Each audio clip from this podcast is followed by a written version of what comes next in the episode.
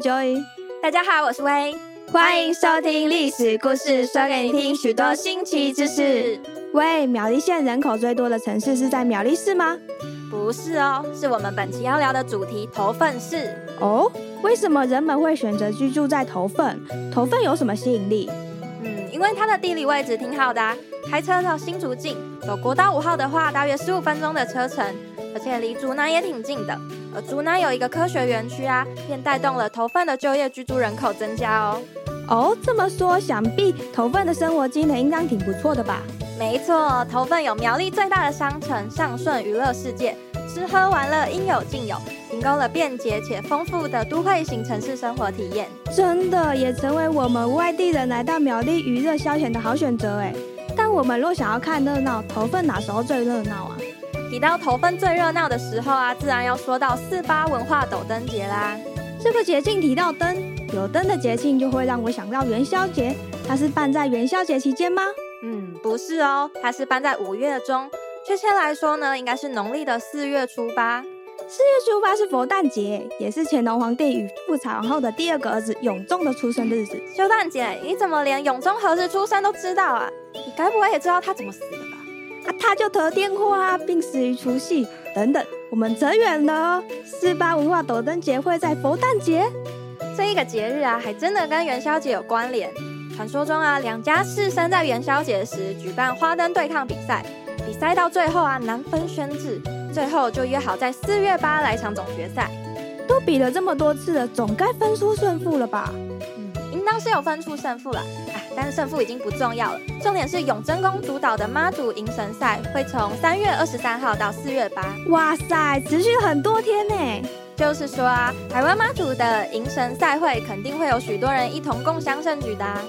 哦，我知道你想说的是有人潮的地方就会有钱潮，对不对？嗯，bingo，会有许多的摊贩啊，看准了这时期的商机过来摆摊。为了凸显客庄妈祖信仰的特色，还会替妈祖神像换取客家花布衣袍。参与绕境的庙宇啊，会各迎一尊妈祖像，一同换上回宫，象征闽客一家亲。哇，这不仅仅只是看热闹而已啊，这更是让我们见证闽客一家亲这神圣的时刻。不仅如此啊，头份市公所每年会持续的融入新的客家文化元素，来丰富四月八庆典的活动内涵。像是九八年制作的客家米粉巨狮，活络尖沙米粉老街商圈；一百年啊，则是百只客家小狮灵活现身，使客家的诗意生动的呈现。而去年啊，更是融合了四月八的典故，推出了专属桌游，以新颖的方式吸引年轻人的目光。客家狮跟我们一般见到的舞狮有什么不同？客家狮的狮头是正方形的，嘴巴可以自由的开合，因为嘴型啊如四方木盒，也被称为合阿狮。那它为什么是正方形的？这就要说到以前的客家人经历了逃难落魄后，就是拿个狮头去卖艺。本来是半圆形的，因为有一句俗语叫“水大假素轰”啊，所以就改成了正方形。水大假素轰，意思就是若是一个人的嘴巴非常大。那么就说明这个人非常有能力，可以走遍四方，非常受人待见，对吗？嗯，没错。这样我就明白了。你刚刚还提到尖山米粉老街，头份这里还出产米粉啊？是啊，头份尖山的米粉制造业啊，是从日据时代到现在已经有六七十年的历史了。那它跟新竹米粉有什么不同？不一样的地方啊，是在于加工的方式。尖山米粉是水煮粗米粉，而新竹的米粉是真的细吹粉。那它吃起来的口感怎么样啊？尖山米粉的口感啊比较有弹性，也不容易断。比起纯米制作的米粉，比较适合用来拌炒。不容易断呐，也不知道老人家吃的不吃得下去。就是说啊，那想来投份玩的听众朋友们，就请及时行乐吧，趁自己还年轻，来尝尝看不一般的米粉吧。你说去年还有融合四月八的典故推出专属桌游，好酷哦！这个跟我们的主修息息相关呢。除此之外，投份还有推出什么的活动可以让我们观摩的吗？有啊，卢竹南古厝就是一个很棒的例子哦。卢竹南古厝做了什么改变？卢竹南古厝啊，因为人口的外移，社区居民不舍古朴三合院的繁景逐渐凋零，决定啊运用自身的专长及热忱，与社区的文化资源结合，在既有的基础上持续的创新，让卢竹南成为一个富饶的文化基地。哇，听起来就是一件很温馨的故事哎。这里呀有许多的 DIY 体验，像是米食制作、烧柴控窑，以及早期的复印技术等活动，带您体验透过传统的乐趣。而且还推出了 Action 古厝风情的实景游戏，透过游戏带领玩家游览庄内五个最具地方特色。听众朋友若去到芦竹南古厝，控制一下，不要玩的太疯狂哦，注意饭点时间。哈哈，你可真贴心哎。不过啊，不用担心，要另外找其他餐厅吃饭哦。芦竹南的古厝里头就有经典的台菜料理，它以当季限定的新鲜食材去做出道地的美食，所以是没有固定菜色的。哇，真的会让特来品尝菜肴的游客们充满期待上菜的那一刻哎。嗯，就是说啊，喂，吃饱饭后有什么推荐的地方可以到处走走啊？嗯，有的。就你知道以前人啊，为了生活所需，货物交易慢慢走出来的月岭路线，我们现在称为什么吗？是古道对吧？没错，就是古道。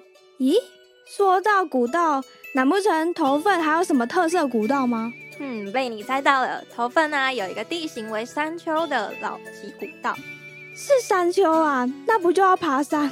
光想就累，我还是先睡一会儿。哎，你别这样嘛，这里啊可是被称为头份的后花园哦。你都来苗栗这么久了，你有看过一大片被吹捧出来的油桐花吗？没有啊，难道这里有？嗯，有的，一路上啊有各式各样的花卉，成为了拍婚纱的秘境呢。那除了油桐花之外，还有什么花？嗯，有炮仗花、扶桑花、山樱花等等。那老奇古道有植物造景可供新人拍婚纱照的，说起来也真巧。我们上一期介绍一个求婚花海，这集介绍可以拍婚纱照的地方，那下一集是不是要介绍可以度蜜月的地方啊？嘿嘿，这就不好说啦。听众朋友们可以期待一下。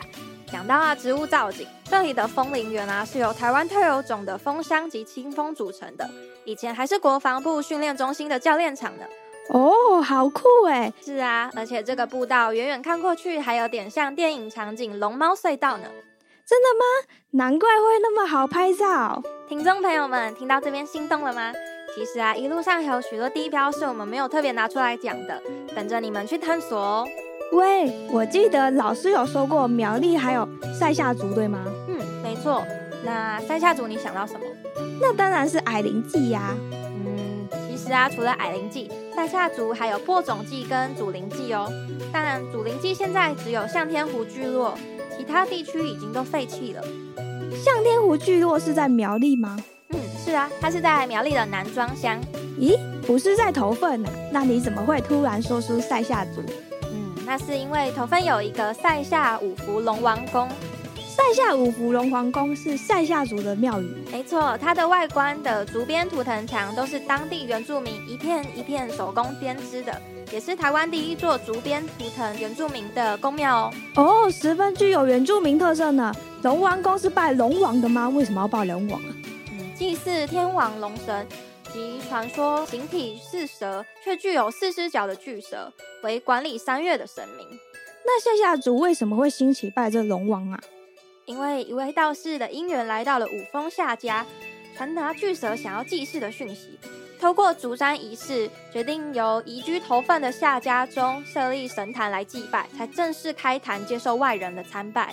竹斋仪式看来竹子对他们来说是很重要的。嗯，是啊。竹藤的编织源于族群生活的信仰需求，具有特殊的形式跟惯用的技法哦。我们今天讲了塞下五福龙神宫、老旗古道、四八文化斗灯节、尖山米粉老街，还有芦竹南古厝。哇塞，我的文化小知识又增加了好几倍！就你真棒！听众朋友们，本期的内容分享到这边啦。历史故事，感谢听众朋友本期的收听，我们下期再见，拜拜。